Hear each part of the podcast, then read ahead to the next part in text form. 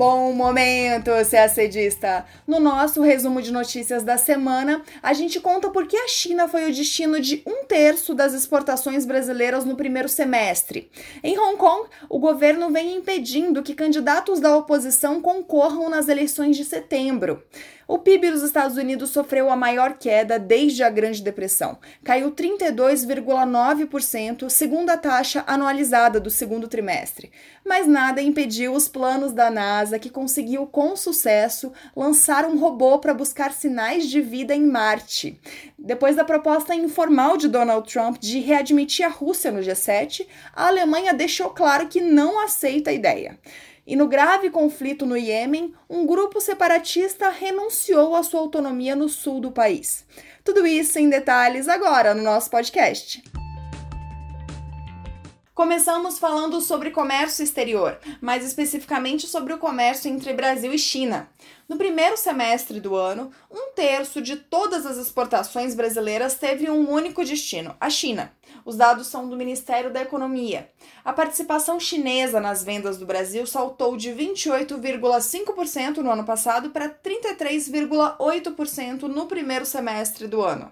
Entre janeiro e junho, as exportações totais do Brasil somaram 101 bilhões de dólares, sendo 34 bilhões correspondentes às exportações para a China.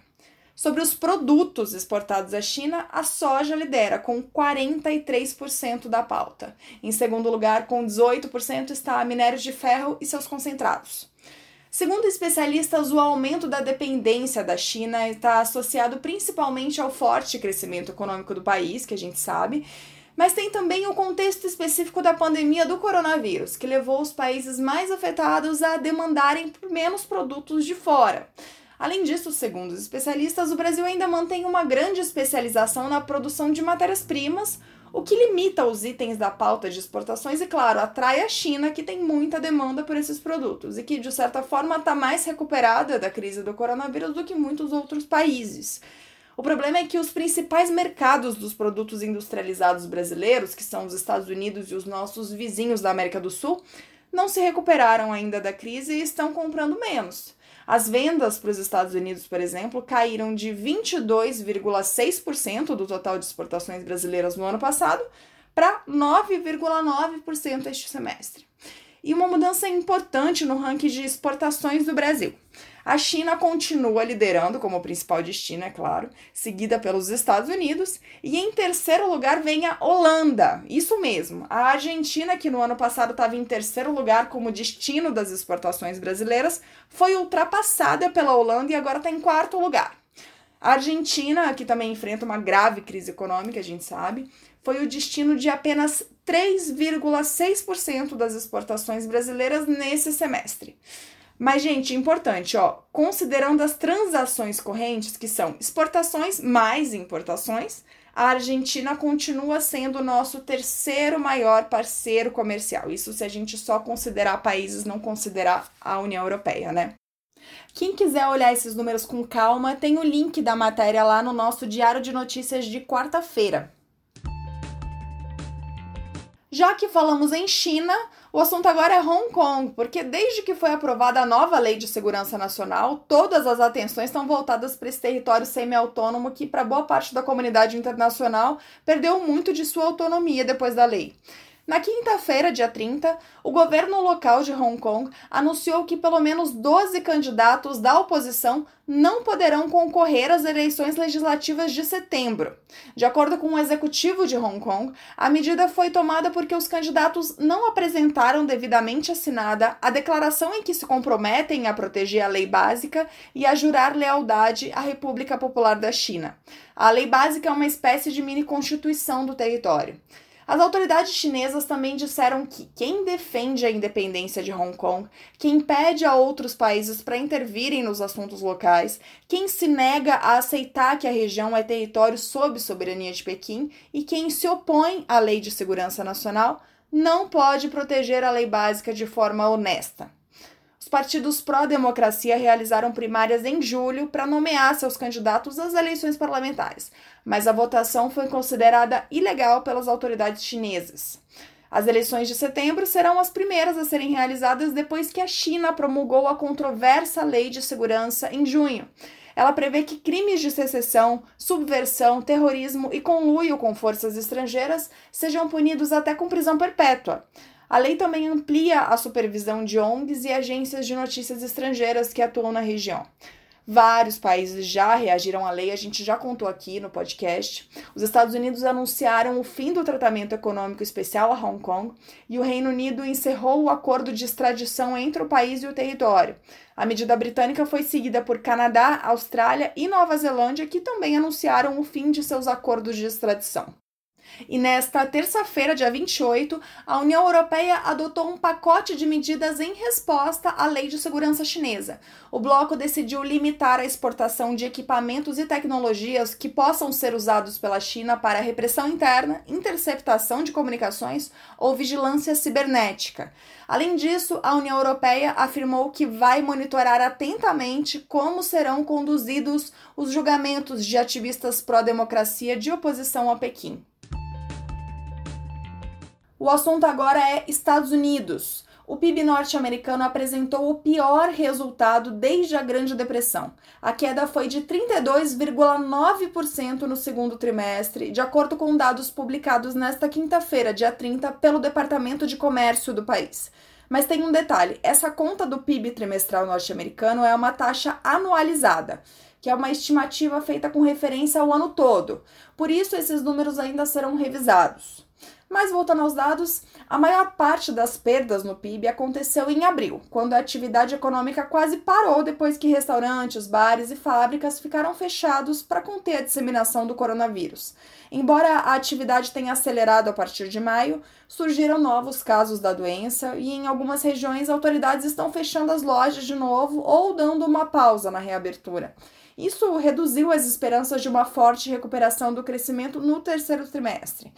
Como resposta a esses resultados, o Banco Central dos Estados Unidos manteve a taxa de juros perto de zero e prometeu continuar injetando dinheiro na economia. Ainda falando de Estados Unidos, a NASA lançou na quinta-feira, dia 30, uma missão para Marte, que não é a primeira norte-americana, mas é a primeira missão espacial a ser concebida especificamente para encontrar sinais de vida passada no planeta. A nave, que deve chegar a Marte em fevereiro do ano que vem, carrega um robô que é considerado o robô de exploração extraterrestre mais completo a pisar até hoje na superfície de outro planeta. Os veículos anteriores da NASA demonstraram que Marte já teve condições adequadas para abrigar vida. Agora o robô vai procurar os rastros dela. A ideia é que ele seja também um precursor para um eventual desembarque de astronautas em Marte. Na semana passada, outros dois países, China e Emirados Árabes Unidos, também lançaram suas missões para Marte. E não é mera coincidência. É porque esse é o período em que Marte está mais perto da Terra. A próxima oportunidade vai ser só daqui a dois anos. No caso de China e Emirados Árabes, foi a primeira missão de cada um dos países lançada com sucesso para o planeta. O projeto da China, segundo especialistas, é o primeiro na história que poderá fazer concorrência de fato aos Estados Unidos, que até agora continuam sendo o único país a levar com sucesso veículos capazes de se deslocarem em Marte. Vamos falar agora de G7. A Alemanha rejeitou a proposta informal do presidente norte-americano Donald Trump de readmitir a Rússia ao grupo que reúne sete das maiores economias do mundo. O G7, que se chamava G8 com a Rússia, hoje é formado por Alemanha, Canadá, Estados Unidos, França, Itália, Japão e Reino Unido. Em 2014, a Rússia foi expulsa do grupo por ter anexado a Crimeia, parte da Ucrânia. Mas recentemente, Trump vem sugerindo publicamente que a Rússia volte ao grupo.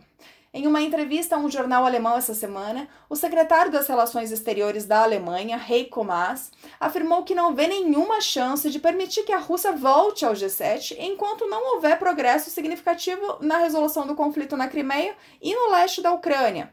A Alemanha, que assumiu em 1 de julho a presidência rotativa da União Europeia, vem desempenhando um papel importante de mediador nos conflitos da Líbia e da Ucrânia.